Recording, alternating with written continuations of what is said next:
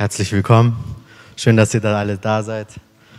Ähm, ich freue mich echt, dass wir wieder uns treffen dürfen, hier in der Jugend Gemeinschaft haben dürfen. Anders als sonst, wie wir es kennen, aber besser als nichts. Ähm, genau. Ich würde heute gerne über ein Thema sprechen, das mich zurzeit beschäftigt. Und dieses Thema handelt über die Zeit. Und dazu will ich euch gleich ein Erlebnis von mir erzählen, beziehungsweise was ich getan habe, wo ich dann mich wirklich zum Nachdenken gebracht habe.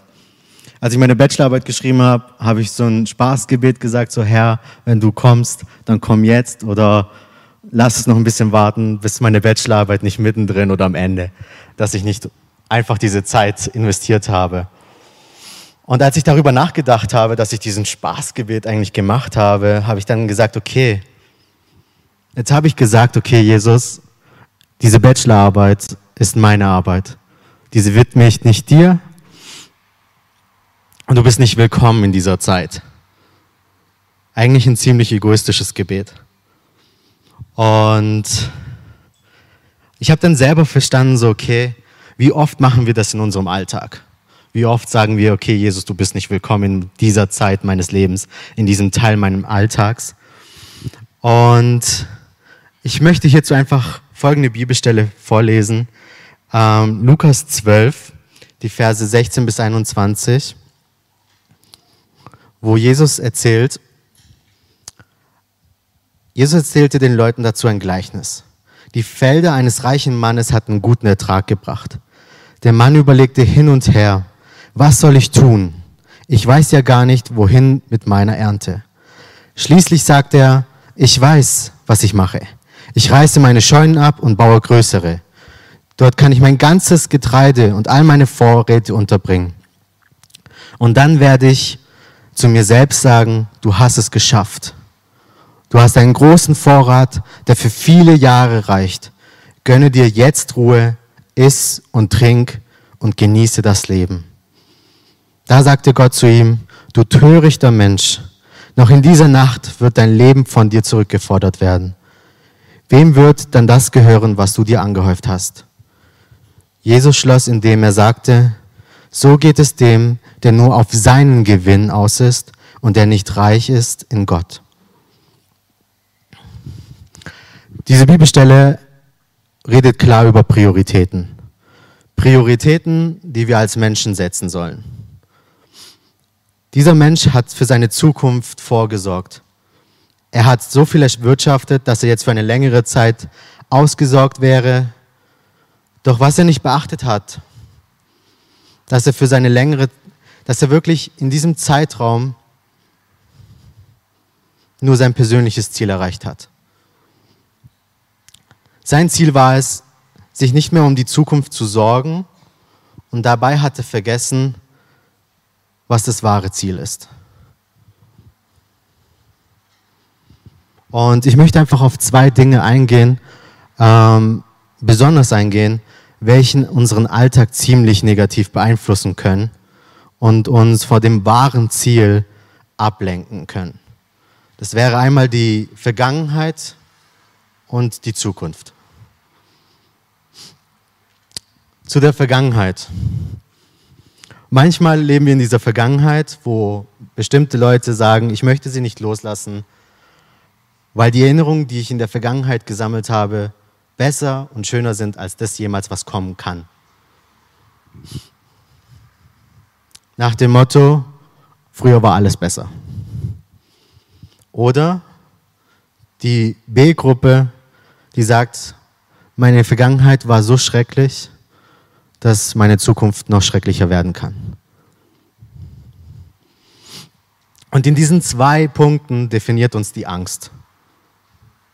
Dass wir in der Gegenwart nichts mehr Gutes erleben können. Auch wenn es lächerlich klingt. Aber warum halten wir uns dann so an die Vergangenheit fest? Für die Leute, die sagen, dass die Vergangenheit am besten war und es kann nicht besser werden, will ich euch einfach einen Gedanken mitgeben. Und dass ihr einfach darüber nachdenkt. Der Spruch heißt, manchmal schauen wir traurig die verschlossene Tür an und sehen nicht das Fenster, das Gott für uns geöffnet hat. Wir sollen aufhören, die Vergangenheit anzuschauen, diese Tür nachzutrauern, diesen Erlebnissen, die wir erlebt haben in dieser Zeit, weil Gott ein Fenster geöffnet hat, um noch viel Größeres zu zeigen. Wir stecken sozusagen Gott in diese Vergangenheitsbox und sagen, es kann nicht besser werden. Aber wir müssen endlich auf das offene Fenster schauen und wahrnehmen, dass es offen ist. Sonst bleiben wir immer an dieser verschlossenen Tür und trauern dieser Tür nach. Für die Leute, die was Schreckliches erlebt haben, ich kann euch nicht versprechen, dass die Zukunft perfekt sein wird oder vielleicht was Negatives bringen wird. Aber eins kann ich euch sagen, dass in dieser, in diesem, dieser Angst ihr einfach loslassen könnt, weil Jesus da ist. Jesus wird euch durch diese Angst leiten. Er ist größer als jedes schreckliche Ereignis und er kann uns da durchtragen.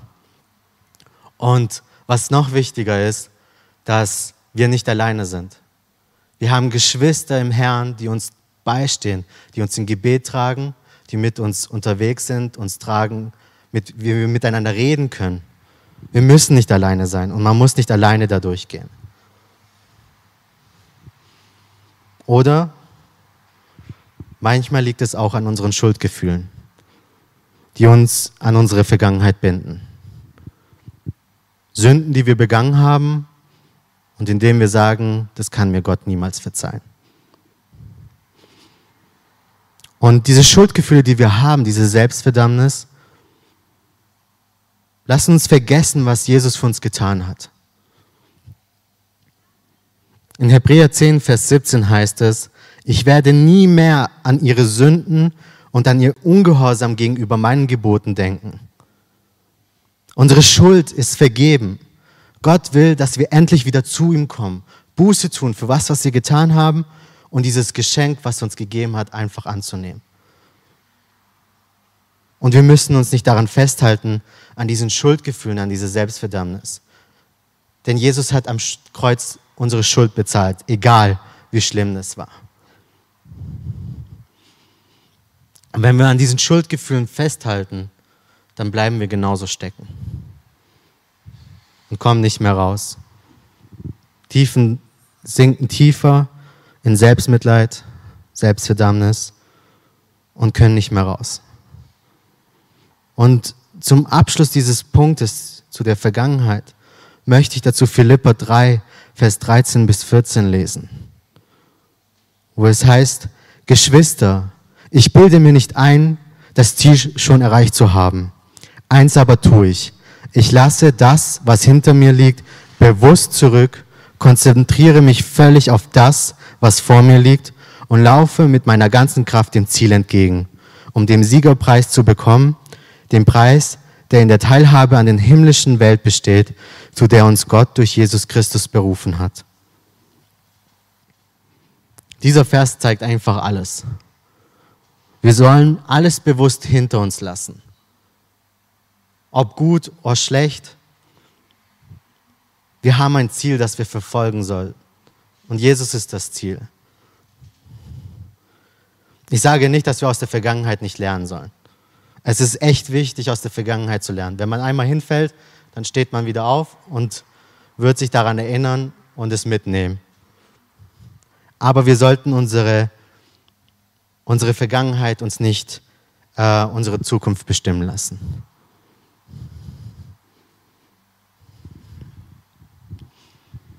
Kommen wir zu der Zukunft. Die Angst vor der Zukunft bestimmt oftmals unseren Alltag. Besonders jetzt in dieser Krise. Viele Leute, die einen Job haben, sagen, was wird geschehen? Die Wirtschaftskrise kommt, verliere ich meinen Job? Werde ich jemals wieder einen Job finden? Wie soll ich mich versorgen? Diese Zukunftsängste verfolgen uns in den Alltag hinein. Gefühlt jedes Jahr kommt entweder eine persönliche Krise auf uns zu oder eine weltliche. Und wir machen uns jedes Jahr erneut Sorgen um unsere Zukunft. Und hierzu möchte ich echt Matthäus 6, 31 bis 34 lesen. Macht euch also keine Sorgen. Fragt nicht, was wir essen. Was sollen wir essen? Was sollen wir trinken? Was sollen wir anziehen? Denn um diese Dinge geht es, um den, geht es den Heiden, die Gott nicht kennen. Euer Vater im Himmel aber weiß, dass ihr das alles braucht. Er soll euch zuerst um Gottes Reich und Gottes Gerechtigkeit gehen, dann wird euch das Übrige alles dazugeben. Macht euch keine Sorgen um den nächsten Tag. Der nächste Tag wird für sich selber sorgen. Es genügt, dass jeder Tag seine eigene Last mit sich bringt. Hier sagt Jesus ganz klar, dass wir jeden Tag für sich anschauen sollen. Nicht die Woche, nicht den Monat oder nicht das Jahr. Niemand weiß, was das Jahr noch bringen wird. Ich möchte gern Ereignisse über mein Vorstellungsgespräch mal erzählen. Die absolute Lieblingsfrage von Personaler ist, wo siehst du dich in zehn Jahren? Und ich war dann im Vorstellungsgespräch und habe ihm gesagt, darf ich ehrlich sein? Er schaut mich an, ja klar. Habe ich gesagt, keine Ahnung. Das kann ich Ihnen nicht sagen. In zehn Jahren weiß ich nicht, wo ich stehen werde. In zehn Jahren weiß ich nicht, was passieren wird. Ich kann Ihnen nicht sagen, wie ich mich entwickle. Ähm, das ist so ein großer Zeitstrahl. Ich kann es nicht sagen, was passieren wird. Dann schaut er mich an. Okay, erzählen Sie mal. Wie sehen Sie sich in fünf Jahren? Ich schaue ihn an und sage, keine Ahnung. Selbe wie zehn Jahre. Fünf Jahre ist nur die Hälfte, aber ich weiß nicht, was in fünf Jahren sein wird. Leicht genervt. Sagt, okay, wo sehen Sie sich in zwei Jahren? Da habe ich gesagt, tut mir leid. Da sehe ich mich genauso. Ich weiß es nicht. Ich weiß nicht, wie es in zwei Jahren ist. Ich kann Ihnen nicht sagen, welche Ziele ich habe. Ich weiß nicht, wie es vorangeht. Ich weiß nicht, was passieren wird. Ich kann es Ihnen nicht sagen. Und der Personal hat dann schon genervt, ja, aber Sie müssen doch irgendwelche Ziele haben. So, klar habe ich Ziele, aber ich kann Ihnen nicht sagen, ob ich diese Ziele erreiche in diesen zwei Jahren. Und darum will ich mich nicht von diesen Zielen bestimmen lassen. Der Abteilungsleiter saß neben dran, er nur lachend und sagte nur so, ich mag sie. und das Lustige war, das war in April 2018, rechnen wir auf, April 2020, Corona. Also wir wissen nicht, was passieren wird in zwei Jahren. Ich glaube nicht, dass er sagen konnte, okay, wir hätten eine Pandemie in zwei Jahren. Und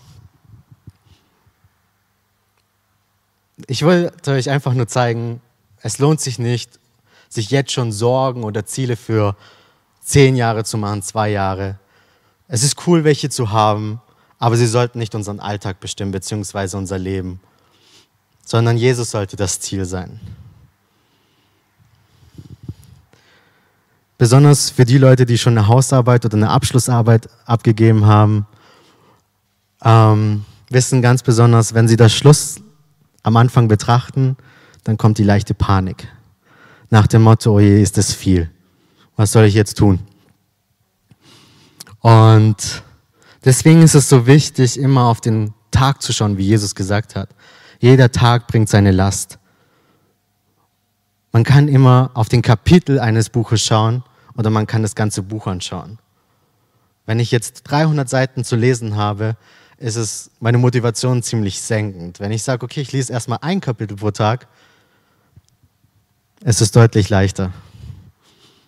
Also für die Leute, die es nicht lieben zu lesen. Natürlich.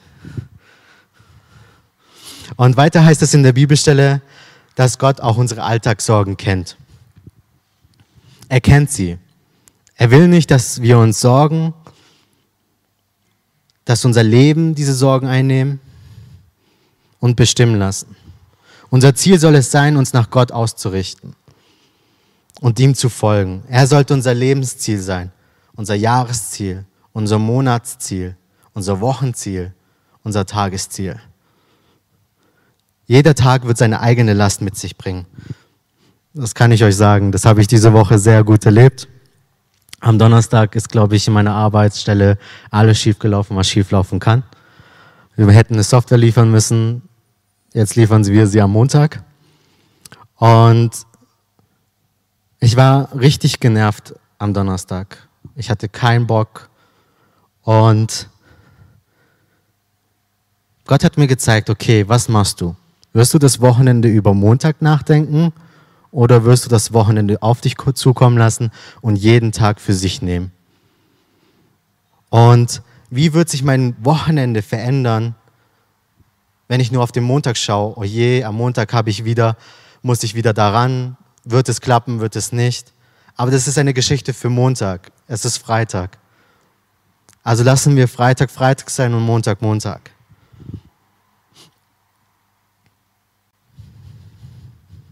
Und das zeigt, dass wir Christen auch unsere Alltagsprobleme haben. Der Unterschied, den wir haben und die Welt, ist Jesus. Wenn wir unser Ziel am Alltag, sorry, ähm, Jesus an dieser Stelle geben, dann können wir das einfach abgeben. Können wir den Tag einfach abgeben, auch wenn er so schlimm war, wenn der Stress kam, Streit, vielleicht bei der Arbeitsstelle, Schule, Studium. Wenn wir das Jesus abgeben, können wir in Frieden weitergehen und er gibt uns diese Kraft, den Alltag zu überstehen. Und darum sagt Jesus, hier erkennt ihr den Unterschied zwischen Leuten, die Gott nicht kennen und die Gott kennen. Weil Leute, die Gott nicht kennen, haben niemanden und tragen diese Last mit sich, jeden Tag aufs Neue. Diese Sorgen, diese Zukunftsängste. Aber wenn wir es Jesus abgeben, dann wird das Problem kleiner. Weil wenn wir unsere Probleme anschauen, dann sehen wir den Berg vor uns und sagen, oh je, wie soll ich das schaffen? Aber wenn Jesus das Ziel ist, sind unsere Probleme die Nebensache. Somit werden wir unser Problem einfach überwinden. Wie kann ich das sagen? Als Beispiel eine längere Reise. Einige von hier kennen die Deutschland-Rumänien-Reise. 18 bis 19 Stunden Autofahrt. Das ist eine sehr lange Autofahrt. Und was macht man in dieser Zeit? Klar, der Fahrer fährt, aber als Beifahrer oder Mitfahrer, man fängt ein Buch an zu lesen, man schaut einen Film an, man beschäftigt sich. Und diese 18 Stunden werden erträglicher. Sie bestimmen nicht mehr die Reise. Es wird viel einfacher, diese Reise zu bewältigen, als zu sagen, okay, ich sitze jetzt dort und sage, oh nein, noch 17 Stunden und 59 Minuten. 17 Stunden und 58 Minuten. Also ich glaube, das wird eine sehr lange Autofahrt. Und genauso ist es mit Jesus in unserem Alltag. Wenn wir auf Jesus schauen, dann sind unsere Probleme noch da, aber Jesus ist das Zentrum, Jesus ist das Ziel und unsere Probleme bestimmen nicht unser Alltag, sondern Jesus bestimmt unser Alltag. Und unsere Probleme werden zur Nebensache. Das Lobpreisteam kann nach vorne kommen.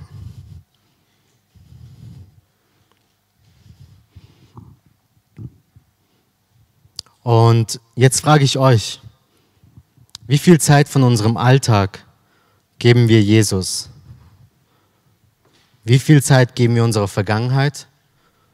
Und wie viel Zeit geben wir unserer Zukunft? Wenn er bereit war, alles für dich und mich zu geben, dann sollten wir bereit sein, unsere Zeit zu geben. In jeder Situation.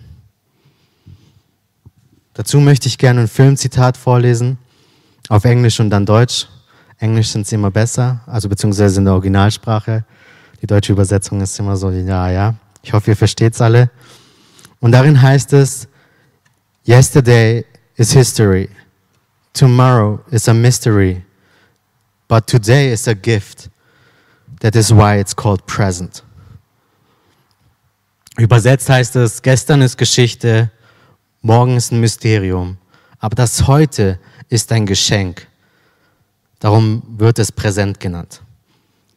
Das Präsent, das Geschenk und die Präsent, die Gegenwart.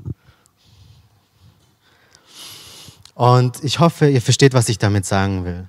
Jeder Tag ist ein Geschenk, den wir bekommen. Ein Vorrecht, dass wir leben dürfen. Es ist keine Selbstverständlichkeit. Er hat uns das größte Geschenk gegeben und jeden Tag dürfen wir aufs Neue leben. Und wie schön ist es, ihm diese Zeit zu geben, dem wir jeden Tag neu leben dürfen. Er sollte das Ziel sein, heute, morgen und in Ewigkeit. Viele kennen diesen Spruch, man sollte jeden Tag so leben, als wäre das das letzte. Die christliche Version sagt, man sollte jeden Tag so leben, dass man jederzeit zu Jesus gehen kann.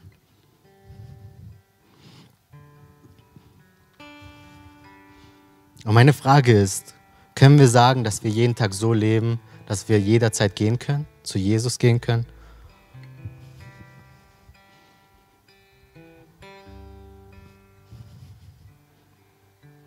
Haben wir unser Leben komplett Jesus gegeben? Haben wir unser Leben, nicht nur unser Leben, sondern unser Alltag Jesus gegeben?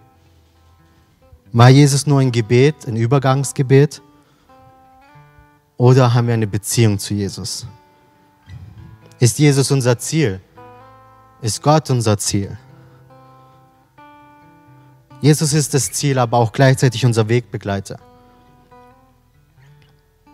Es ist das Beste, was passieren kann, wenn wir Jesus finden. Und lasst uns echt jetzt das im Lobpreis mitnehmen. Das ist mir echt wichtig, dass wir darüber nachdenken. Dass wir nicht sagen, okay, ich gebe jeden Tag meines Lebens Jesus. Ich gebe mein Leben Jesus, aber ich gebe auch jeden Tag mein Leben für Jesus. Dann bitte ich euch, Entscheidet euch bewusst für ihn.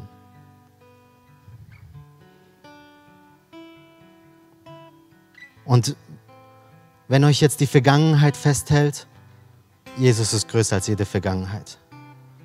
Dann lasst uns wirklich zu Jesus kommen und sagen, hey Jesus, du siehst, das hält mich fest. Ich komme davon nicht los. Aber wir müssen bereit sein, loszulassen. Wenn wir nicht bereit sind, loszulassen, dann kann uns nicht helfen. Oder schauen wir zu sehr auf die Zukunft? Die Ungewissheit, was kommen wird. Aber das sollte unser Leben nicht bestimmen. Denn wenn wir uns für Jesus entschieden haben, dann ist unsere Zukunft der Hammer. Und lasst uns, wenn unsere Zukunftsangst da ist, sagen, mein Gott ist größer. Lasst uns wirklich heute wieder bewusst eine Entscheidung für Jesus treffen.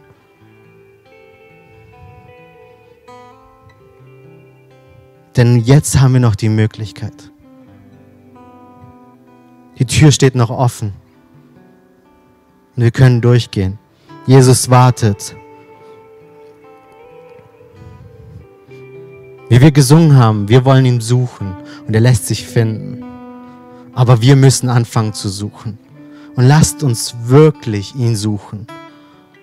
Denn es ist so wichtig. Er ist größer als jede Sorge, jede Alltagssorge, jede Alltagsproblem. Es wird nicht weggehen, aber mit Jesus ist alles möglich. Und lasst uns echt bewusst für ihn entscheiden. Lasst uns jetzt einfach in den Lobpreis gehen und diese Entscheidung nochmal bewusst für sich treffen. Guck nicht auf deinen Nachbar, schau nicht, was der macht. Es geht um dich und Jesus. Dein Nachbar muss nicht eine Entscheidung für dich treffen, sondern du musst die Entscheidung für, für dich treffen. Und es gibt nur, ich nehme es an oder ich lehne es ab. Es gibt nichts dazwischen. Lasst uns wirklich heute eine Entscheidung treffen. Für ihn und dein Leben mit ihm.